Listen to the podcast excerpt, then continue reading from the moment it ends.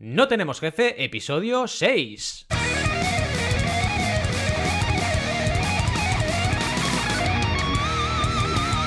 Bienvenidas y bienvenidos a No Tenemos Jefe o NTJ, como queráis, el podcast donde hablamos de emprender con valores o de por qué un micrófono de podcasting se parece a una croqueta, lo que nos dé la real gana. Podemos ir de lo más técnico a lo más banal. Si es que debatir sobre la forma de un micrófono de podcast es banal.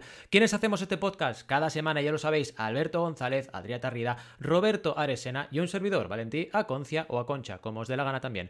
Empecemos con el tema de hoy, que como habéis podido comprobar por el nombre, es el esfuerzo. Bien, esto la verdad es que tiene tela y nos va a llevar un episodio muy interesante porque hablar de esfuerzo y emprendeduría prácticamente sería sinónimo, ¿no? Porque realmente todo el mundo tiene bastante claro que esto de la emprendeduría fácil, fácil no es. Pero ¿qué ocurre? Que hay un poco de debate en el tema, ¿no?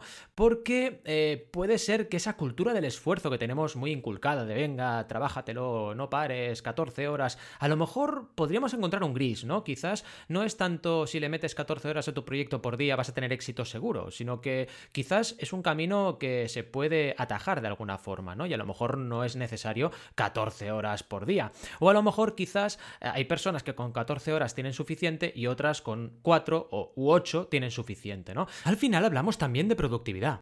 Eh, además, esto todo está muy en boca de todo el mundo porque ha habido un artículo que luego referenciaremos sobre, eh, bueno, en el confidencial, sobre Eduardo Manchón, uno de los eh, cofundadores de la primera empresa española que se vendió a Google, ¿no?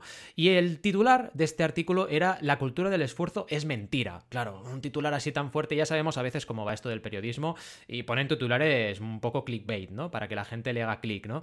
Luego, analizando un poco el artículo, hay contrapuntos y además el otro cofundador en Twitter pues le ha hecho un poco una réplica y esto es muy interesante porque abre debate y hemos querido centrarnos en ello y trabajar sobre esta cultura del esfuerzo en este episodio. Algo muy interesante para las emprendedoras, los emprendedores que nos siguen, que podamos un poquito entre todos, pues echarle un poquito de hierbitas a este guiso y a ver qué nos queda, ¿no? Esperemos que aprendamos mucho, por supuesto, y que podamos con este episodio dar un poco de luz a este debate tan interesante.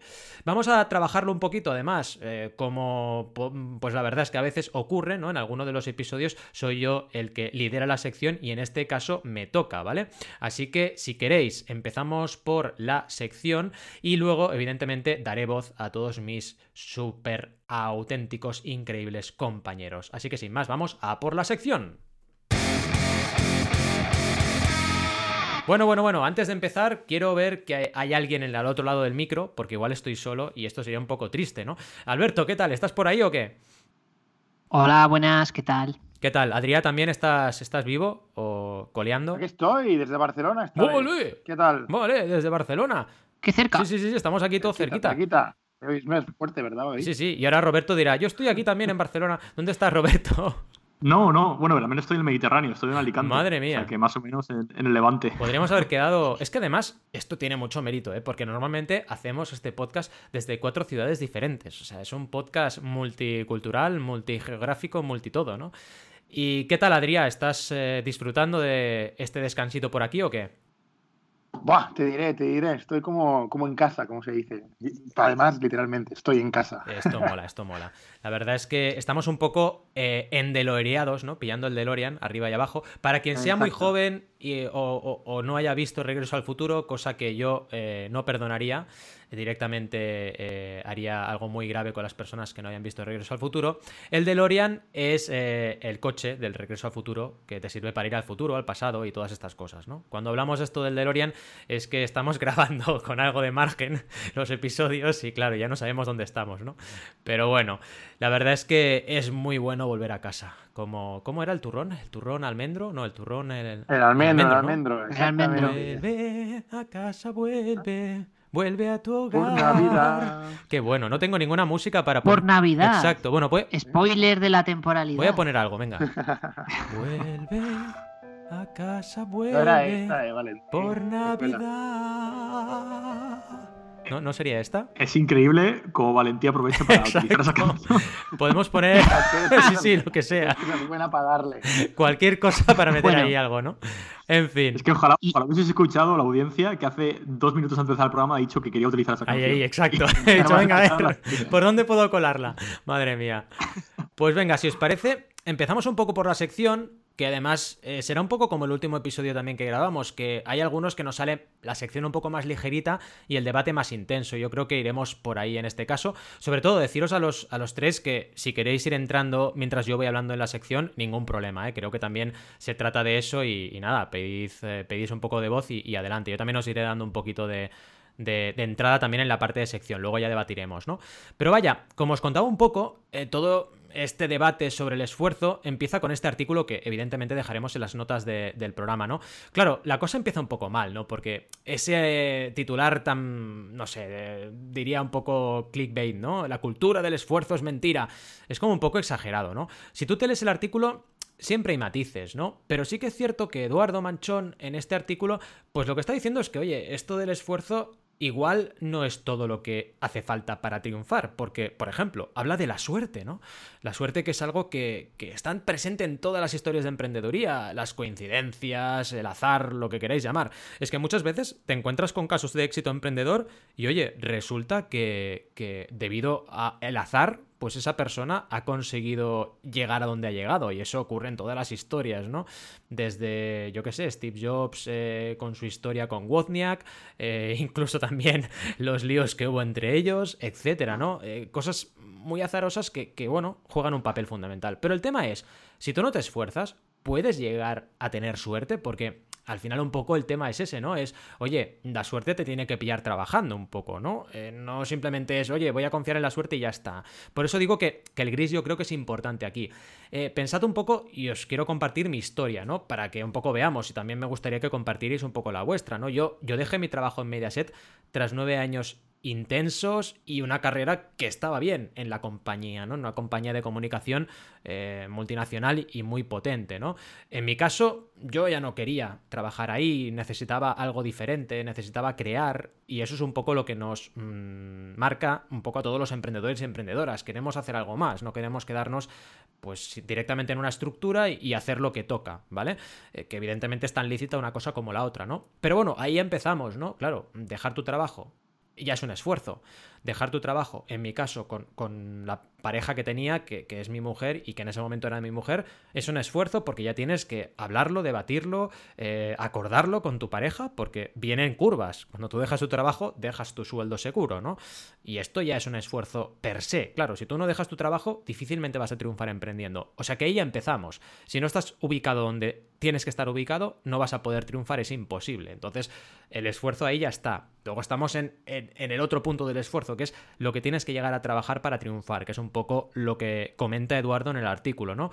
En mi caso, ya os lo digo, yo cuando empecé, eh, empecé de cero, ¿no? Y, al final mmm, empecé montando una plataforma, ahí colaboré con Alberto y, y, en esa plataforma de crowdfunding que montamos, como ahora conoceréis Kickstarter, Berkami, etcétera, pues tuvimos que meter muchas horas. Me acuerdo, por ejemplo, de una anécdota cuando hicimos una evolución muy fuerte de la plataforma que esa noche no dormimos. Me acuerdo de tomarnos incluso una bebida de esas isotónicas barra no sé qué, que nos volvimos un poco locos, ¿no? Ahí trabajando y, y realmente todo eso era necesario para, entre comitas, triunfar, porque el triunfo también es muy subjetivo y para mí triunfar, en mi caso, es poder vivir de lo que me gusta, que en este caso es la consultoría de crowdfunding, la formación en materia de crowdfunding, este podcast, todo lo que hago, ¿vale? En mi carrera emprendedora. Para otros triunfar será venderle la empresa a Google. Es que también ahí hay otro matiz, que es mmm, para ti que es éxito, Justo. para ti que es esfuerzo. Porque si tu enfoque es venderle la empresa a Google es una cosa, y si tu enfoque es vivir cómodamente de lo que te gusta hacer y no estar agobiado y estresado en una estructura que no te compensa, pues eso también es éxito y es muy ilícito. Y a lo mejor sí que no te hacen falta trabajar 14 horas al día para llegar ahí, ¿no? Eh, bien, me gustaría hacer un pequeño KitKat antes de seguir y que nos expliquéis un poquito vuestra perspectiva, es decir, vuestra historia emprendedora y vuestra relación con el esfuerzo, vaya. Mmm, quien quiera, si quiere, Alberto mismo, que, que, un poco ya te había medio mencionado aquí. ¿Cómo lo ves? Me has mencionado. Eh, a ver, es que es un tema complicado. Yo creo, por ejemplo, que el esfuerzo no es la única variable de tu éxito, independientemente de lo que consideres éxito, porque ya sabéis que el éxito es como muy subjetivo, ¿no? Eh, conozco gente que tiene, que son funcionarios y tienen un trabajo de ocho horas eh, y son felices y para ellos eso ya es el éxito y me parece súper lícito y me parece genial.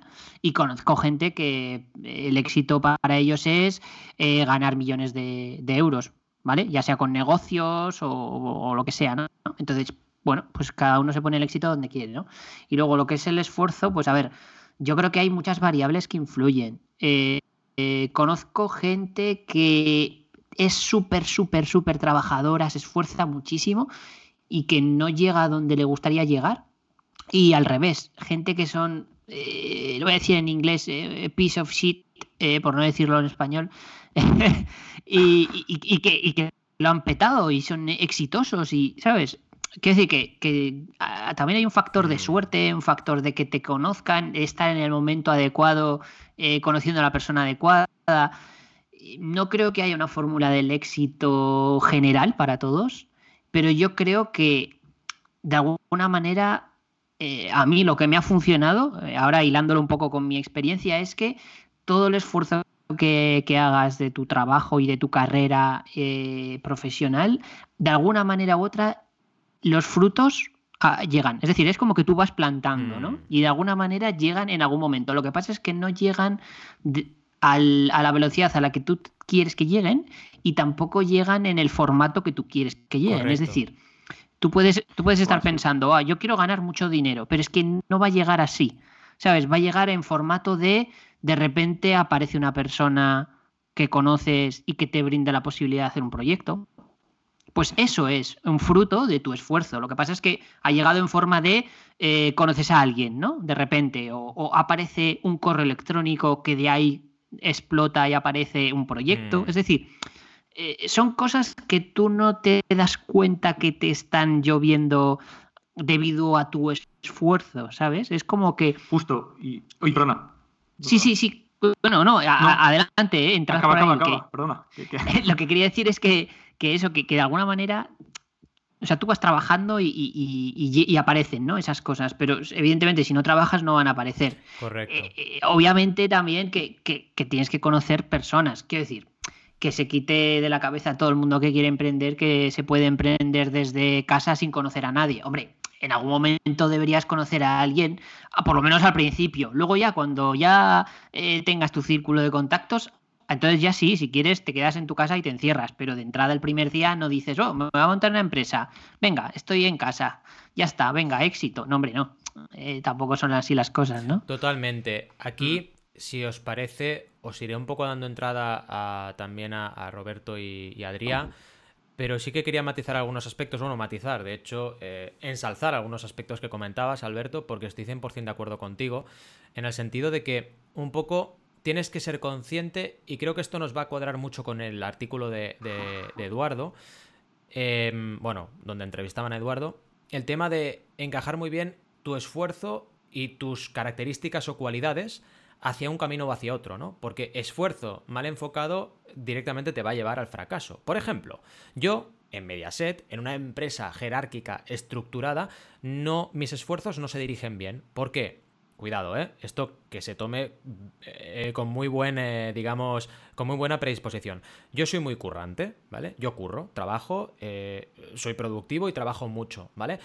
Y en la mayoría de estas empresas, no en todas, evidentemente, pero en muchas empresas hay un punto importante que es el politiqueo, digamos, ¿no? Es decir, el, bueno, jugar tus cartas con el jefe, con la jefa, con tal y cual, ¿no? Y yo ahí no me muevo bien, tengo que reconocerlo, ¿vale? Entonces, ¿qué ocurre?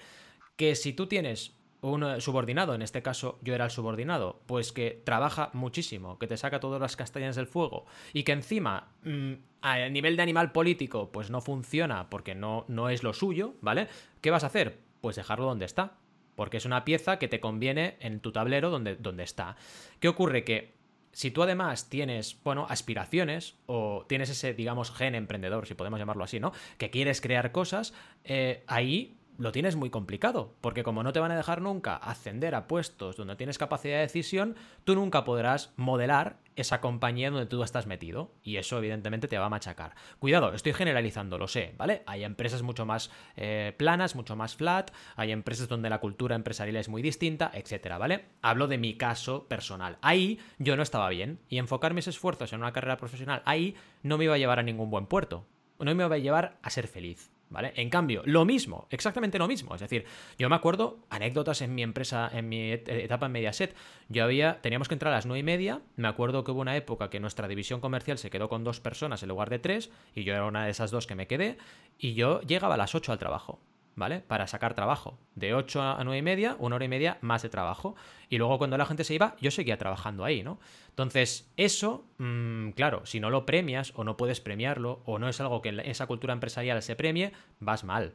Vas mal, chaval, ¿no? En este caso, porque ya le puedes meter horas y meter esfuerzo, que no te va a servir para progresar, ¿vale?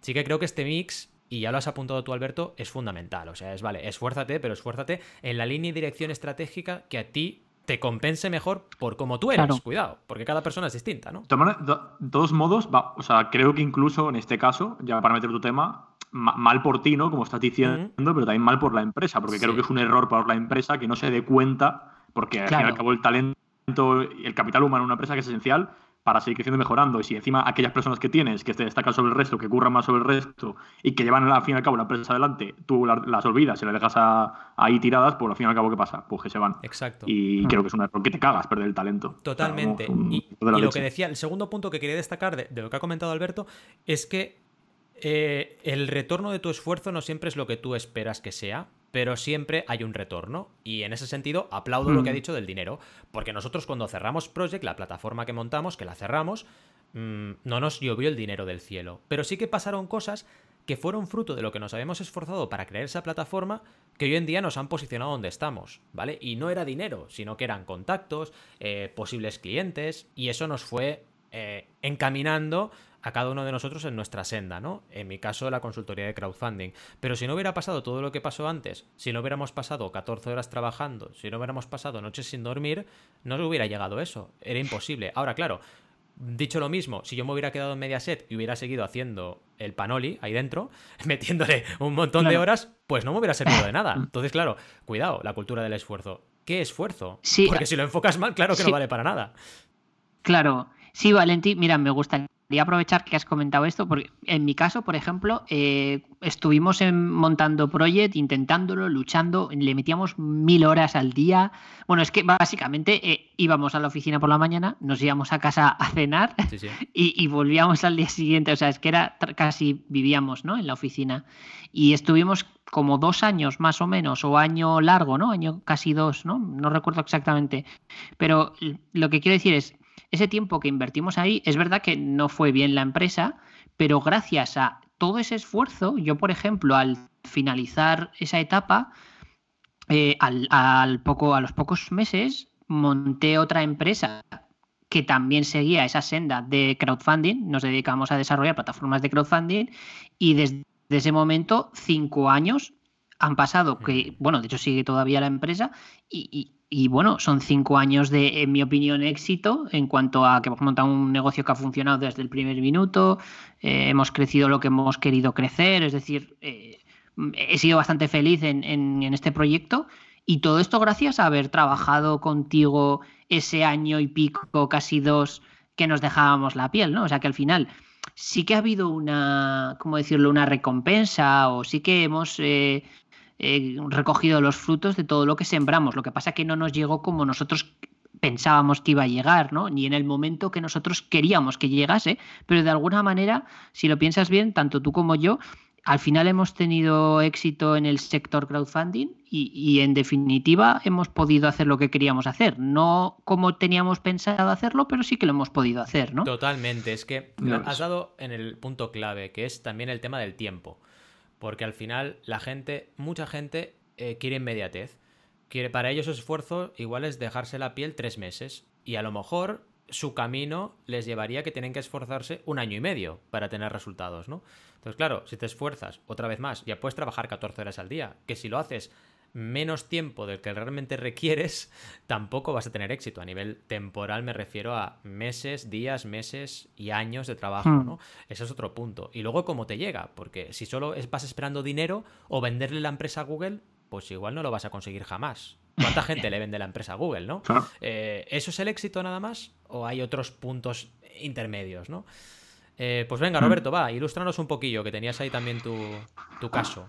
Sí, o sea, es cierto que, vamos, coincidimos prácticamente en todo. O sea, solo destacar, eh, a, mi parecer, eh, o sea, creo que en sí, eh, por al artículo de confidencial, la opinión de, eh, en, principal de, de Eduardo Manchón, eh, creo que tiene cosas que, bueno, que está guay, pero por, por- por el, por el tema de que plantea una crítica que tal vez no está mal, ¿vale?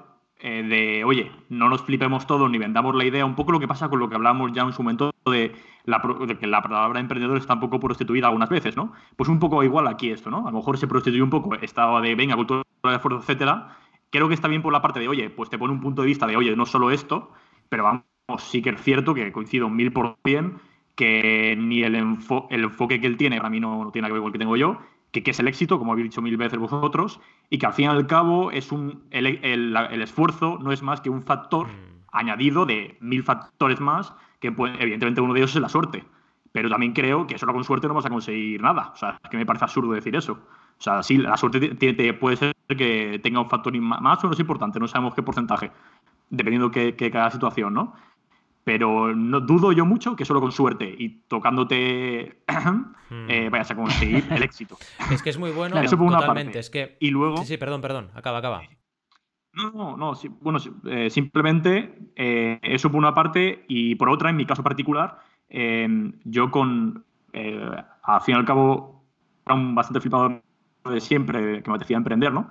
Pero cuando entré a la universidad, la asociación de, de emprendedores, que soy ahora mismo el presidente, yo no he podido aprender más de justo la cultura del esfuerzo que, que- y, y creo en ella por el hecho de que yo siempre en una situación de voluntarios Hmm. sinónimo de lucro, he currado como, como lo máximo que he podido y nunca he tenido un beneficio económico, ni lo he buscado. He obtenido otros beneficios de contactos, de entender el mundo, de cuando vayas a emprender, saber cosas ya, pues no, no verte todo sobre el humo, saber qué te puedes creer y qué no te puedes creer, eh, y muchísimos factores y, y- y output- outputs positivos que he recibido que vaya, sé que es por el esfuerzo y que yo entiendo que ha sido gracias al, al esfuerzo y el empeño que he puesto Total. a cambio de nada y que por supuesto que siempre creo que el esfuerzo tiene sus frutos. Pero la- el problema está en que no tienes que pensar siempre que son e- económicos. Es que ahí está el problema. Total. Claro, si piensas que eh, por esforzarte vas a ganar millones de euros, a ver, primero, ese es tu enfoque, el mío no lo es. Y segundo, que, joder, que no tiene, pues eso, que te pueden venir mil cosas. Es que me gusta lo que has comentado porque me sacas a colación un tema que estoy seguro que tanto Alberto como Adrián estarán de acuerdo conmigo en que tienes que tener un poco de memoria eh, histórica, ¿no? En el sentido de que, por ejemplo, yo ahora, en mi posición actual, pues eh, meterme en un proyecto a riesgo quizás no es lo que tengo que hacer como política general, porque ya tengo unos años, ya he llegado donde he llegado y ahora mi enfoque tiene que ser otro diferente y también, por ejemplo, como padre, que es otra cosa que luego quiero sacar a debate, ¿no? Que es el papel de cuando tu familia crece, etcétera, ¿no? O cuando tienes otras prioridades. Pero bueno, ¿a dónde voy? Voy a que cuando yo empecé y con Alberto, evidentemente, anda que no quemamos horas a riesgo. Pu- Pues un montonazo, ¿no? Metiéndonos en eventos que, que eran un cometiempo, haciendo cosas que realmente parecía que no estabas sembrando, pero sí que estabas sembrando. A nivel relacional, a muchos niveles, ¿no? Entonces, el apunte que acabas de hacer para mí es fundamental porque tú, de los cuatro que estamos aquí, eres el emprendedor más joven y claro que tienes que arriesgar. Es que es lo que te toca ahora. Ahora, dentro de 10 años, si siguieras la misma estrategia, pues te diría, oye chico, igual no es lo mejor, porque ya se acabó, ¿no? Ahora ya tienes que, que recoger, ¿no?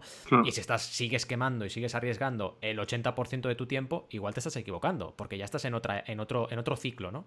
Y esa es otra, que es, fijaos, la de profundidad que le estamos metiendo al debate, que ya no es solo ese esfuerzo, sino que es esfuerzo, eh, cuándo, cómo y dónde. Son tres cosas, ¿no? ¿Y depende de esas tres cosas, el esfuerzo estará bien aplicado o no. Así que eh, simplificarlo a esfuerzo sí, esfuerzo no, me parece como muy muy poco eh, responsable, ¿no? Muy simple, Sí, ¿no? Muy Sí, simple, totalmente. porque la gente puede Claro. pillar el mensaje de, ah, No todo es tan pues simple. no hay que esforzarse. No, hombre, no.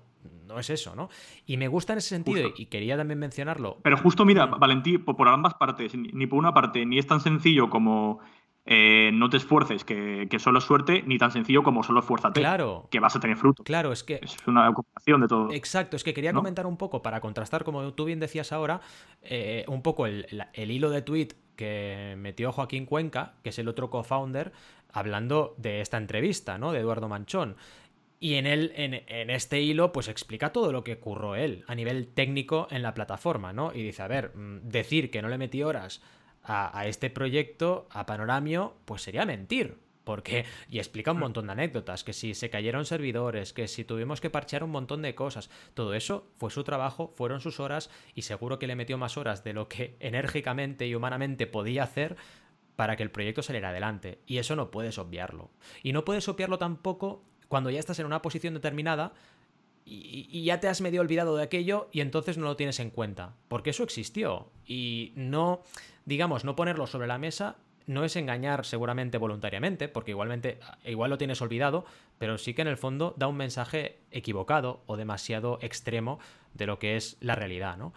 En fin, mm. eh, Adrián, que te veo un poco calladico, eh, cuéntanos un poquillo ahí tu, tu historia.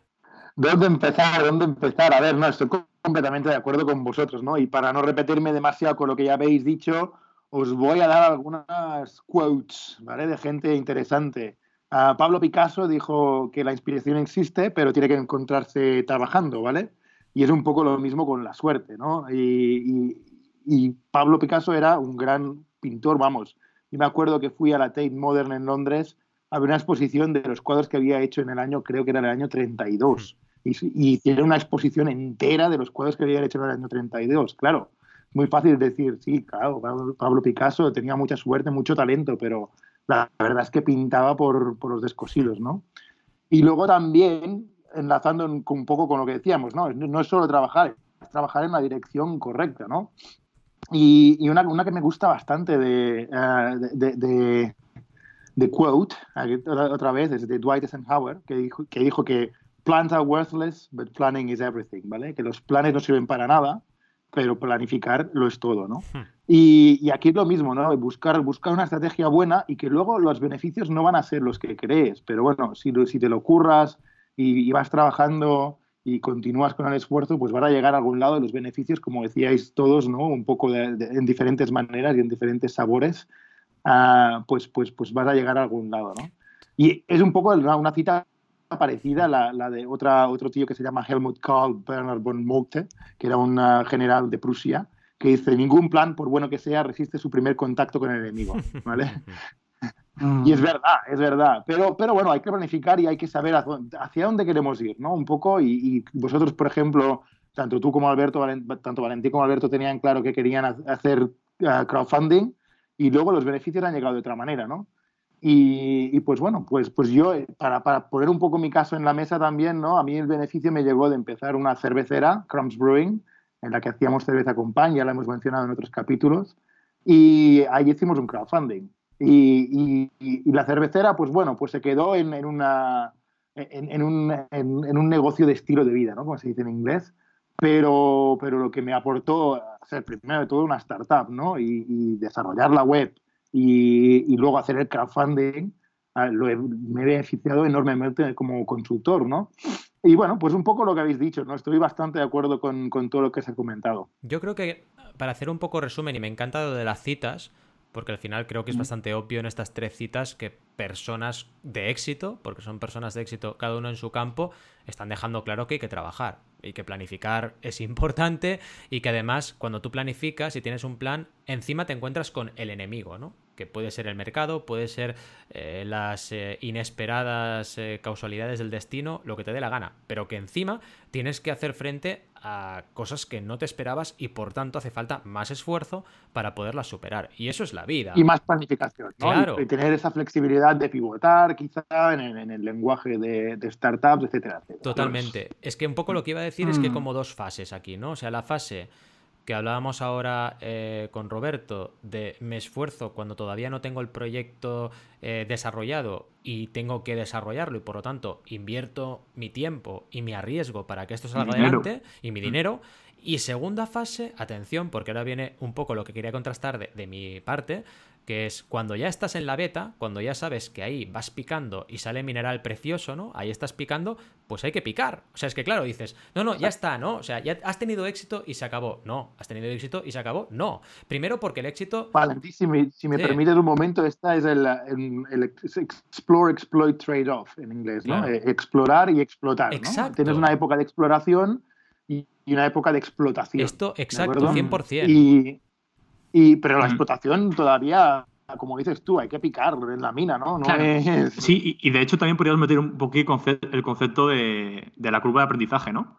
Incluso si lo veis un poco relacionando con el tema de Valentí y Alberto, al fin y al cabo ellos empezaron a picar ahí, a, a luchar durante dos años con Project y luego ambos vieron un, nicho mercado que podía a lo mejor satisfacer mejor y que sabían y ya conocían el sector mm, de puta madre, perdón la expresión, y, han sabido eh, enfocarlo y bueno, ahí lo ves a los dos. Alberto, nos van a tener que nos, van a hacer que nos pongan, nos veten en, todas las plataformas de podcast. Sí, sí, es que cada vez que no, lo que voy a hacer es cuando suelte algún taco haré esto. Y entonces así lo compensamos. Decimos, no, es que... Explícito. Exacto, explícito.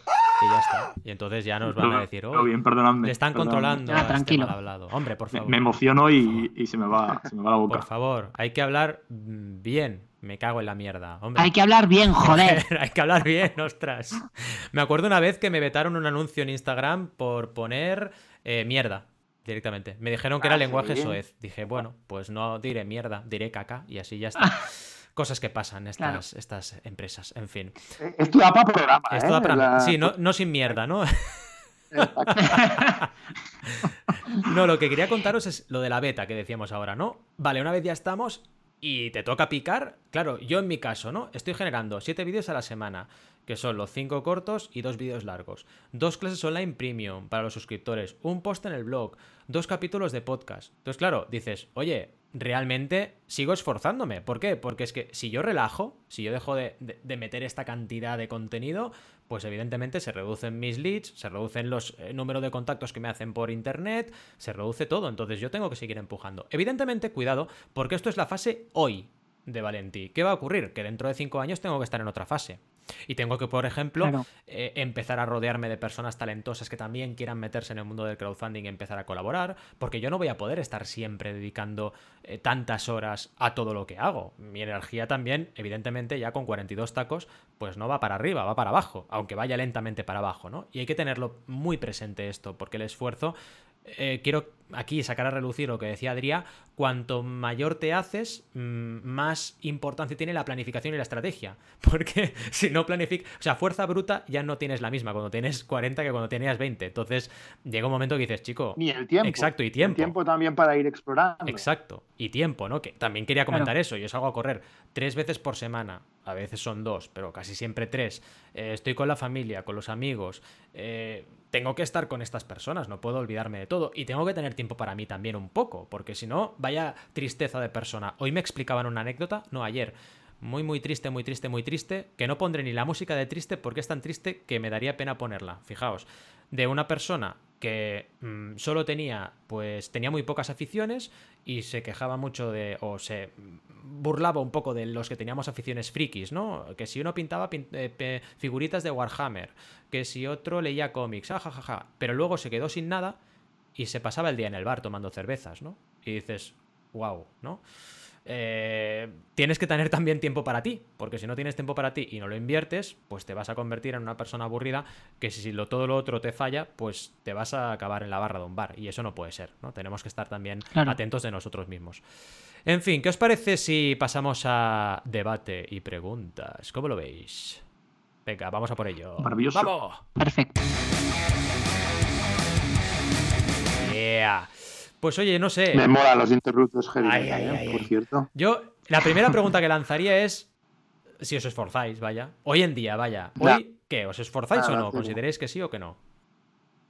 Hombre, pues estamos. Yo estoy en el de L'Oreal y estoy de Navidad todavía y no me he esforzado nada. Nada, ¿no? Nada, nada, cero, ¿no? Yo no... Venga, va, voy a decir que no, que no me esfuerzo y que todo lo que he conseguido ha sido gracias a... A la suerte, ¿no? A la suerte, no, no, no. No se puede decir eso, voy a preguntas. A, a la barba. A la, barba, a la barba. La barba es la que me ha dado todo lo que tengo. De hecho, si me afeito lo pierdo. Sí, yo creo que yo si me afeito creo que lo pierdo todo. Soy como Sansón directamente. Tengo que ir con cuidado. Si me la rebajo al 1, ya puedo perder cosas. Hay que ir con cuidado. Es del 2 para arriba. En fin. Pues eso sí, comenta, comenta, Alberto. Nada, que, a ver, eh, sí, a ver, evidentemente, yo creo que todo el mundo se esfuerza en mayor o menor medida, en general, siempre hay casos aislados de gente que, bueno, pues eh, consigue las cosas por otros métodos, pero en general siempre yo creo que la gente se suele esforzar. Yo creo que es más eh, los objetivos, ¿no? Lo que decíamos antes, que hemos estado debatiendo sobre lo que entendemos por éxito y demás. Creo que es más que cada persona entiende el éxito de una manera, entonces eh, el esfuerzo parece que se transforma, ¿no? Y, y- y a veces desde fuera dices, joder, esta persona está currando un montonazo, pero ¿por qué hace eso, no? O al revés, o está currando muy poco, Hmm. pero ¿por qué hace eso? Bueno, es que a lo mejor le va bien así, ¿sabes? Quiero decir, eh, de entrada, evidentemente, las personas, me incluyo, eh, solemos juzgar porque, bueno, es intrínseco del ser humano, ¿no? Eh, juzgamos a, a- a los demás y esto es así, es una realidad. Pero es verdad que si no juzgásemos tanto, que hay veces que, como dices, ostras, pero esta persona, ¿por qué hace esto? ¿no? Y bueno, tendrá sus motivos de por qué lo hace así. Algunos mm, prefieren meter muchas horas, otros meten menos horas, pero utilizan el tiempo restante en otras cosas. Bueno, es un poco complicado. Es que es muy bueno lo que acabas de decir, porque yo creo que aquí las redes sociales nos hacen un flaco favor, porque ese, digamos, ese ojo eh, de juicio que tenemos sobre el resto de seres humanos, yo creo que todavía se nos agudiza más con el tema de las redes, ¿no? Y lo que la gente pone en las redes que hace, ¿no? Porque a veces parece que la gente que tiene éxito no está haciendo nada, pero sí que está haciendo cosas. Y además, no solo eso, sino que para llegar ahí ha tenido que esforzarse y sacrificar un montón de cosas. Y todo eso mucha gente no lo cuenta.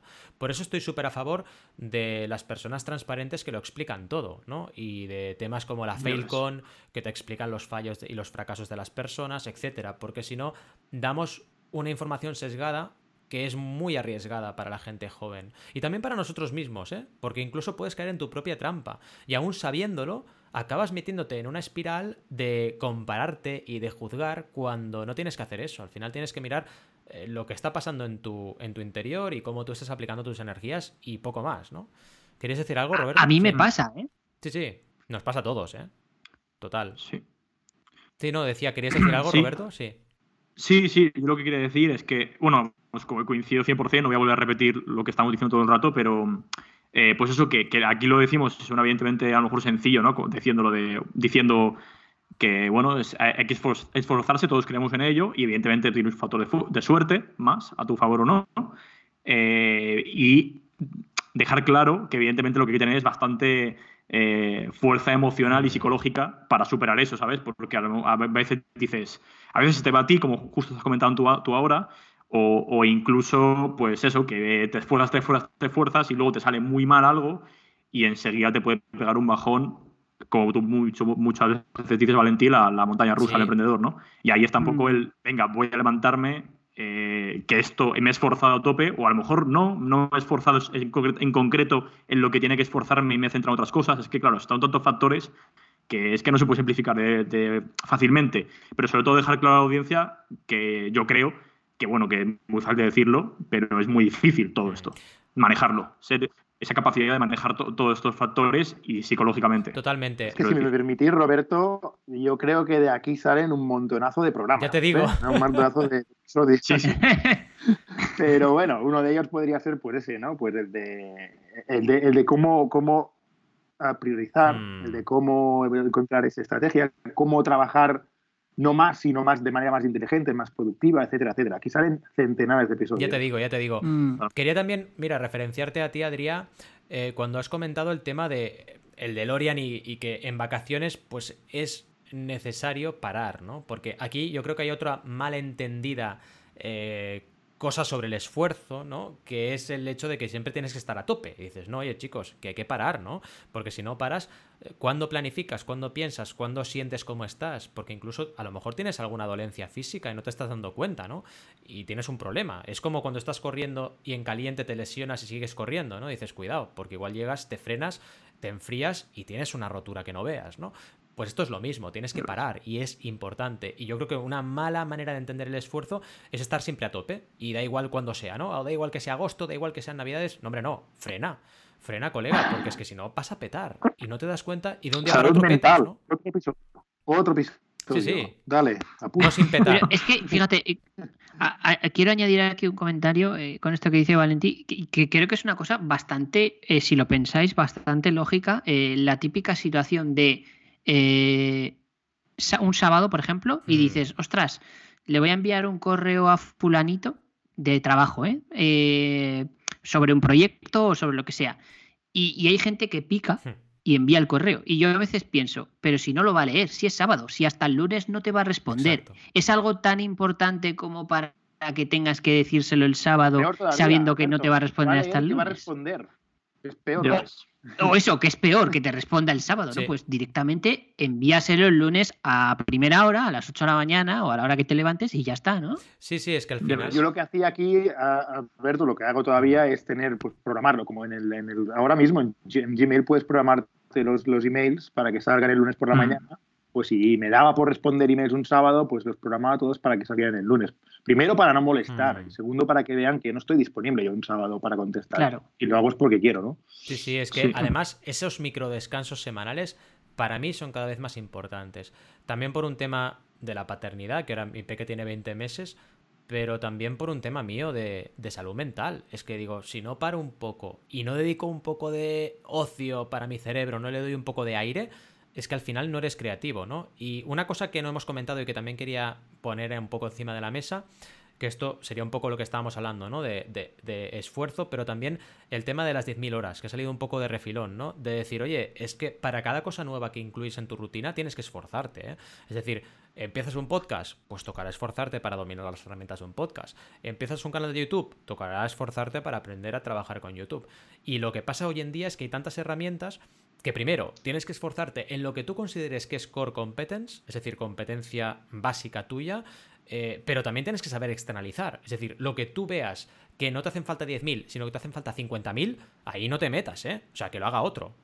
Cuando ya tengas recursos, Buah, ya ves. subcontrata, porque si no te vas a pegar de Totalmente. cabezazos contra la pared. Y eso tampoco es, ¿no? Eh, Mm. Pero vamos, 100%, vamos, me parece súper bueno lo que acabas de decir, sobre todo porque a día de hoy hay tantas cosas Mm, que, que tú no puedes ser especialista en todo. Y a veces es una cosa que, que te pasa mucho y dices, a ver, eh, ¿qué, lío? Sobre todo te- tú mismo te lías la sobreinformación, que, que a mí me parece un problema de la leche, de, y sobre todo que a veces información de calidad, pero tampoco sabes de dónde cogerla. Bueno, hay una movida ahí bastante, a mi parecer, eh, potente Sí. De, de- de- de dónde, por dónde tiro, qué aprendo, qué no aprendo, qué me merece la pena aprender, qué no me merece la pena. Eh, eh, eso me refiero para internamente tus proyectos, ¿no? Porque ya no, a a partir de ahí hay un montón de cosas y ramas que puedes tocar y, y decir qué externalizo, qué no externalizo.